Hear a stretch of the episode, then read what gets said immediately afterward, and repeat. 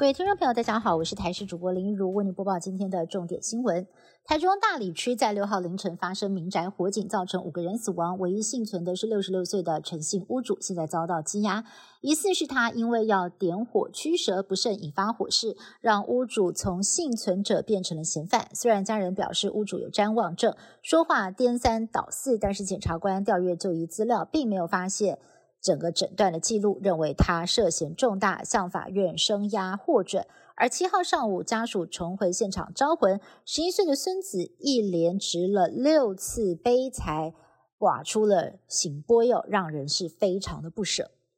受到了新冠疫情等因素的影响，已经暂停将近三年的两岸小三通航运，在农历春节前夕复航。今天首批。的这个客轮哦，总共呢是裁减了三十七位民众。不过有不少的台商在去年底就已经陆续返台，准备要迎接农历新年。医师苏义峰在脸书上分享，他有一名台商患者返台之后自己验出确诊，没有在第一时间就医，后来才到院治疗。当时已经出现俗称的大白肺，这种严重肺炎致死率高。对此，指挥中心也表示了，已经把这名个案的检体送去化验。如果他的 CT 值小于二十六的话，会再做病毒的基因定序，要来厘清到底是感染了哪一种病毒株。台北市年货大街在昨天下午登场，今天台北市法务局跟环保局等单位组成了联合小组，稽查商品的标示。就有店家一开始没有标示，经过了消保官的规劝哦，才愿意标示售价。不过有民众认为今年年货涨价很有感，店家也说受到乌俄战争的影响，海鲜类的成本上涨至少两成，糖果类也是上涨了两到三成。目前大多是由店家自行吸收，又市场寄出了买菜金，希望能够刺激年节买气。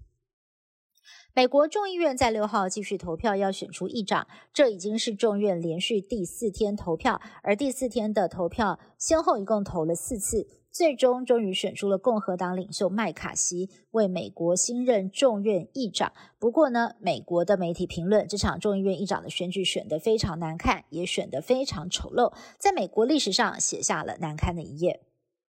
日本廉价航空捷星航空一架载有一百四十二人的客机，由日本东京飞往福冈，接到了炸弹威胁，紧急的降落在名古屋中部机场。东京成田机场在七号一大早接到一通来自德国的国际电话，一名男子以英文声称在班机的货舱内放了一百公斤的塑胶炸弹，要求主管出面，否则将引爆。紧急降落之后进行疏散的过程当中，有五个人轻微擦伤。不过，警方并没有在机上发现爆裂物。受到事件的影响，中部机场一度暂停起降。日本刚好是三天连假，大批旅客的行程也受到了延误。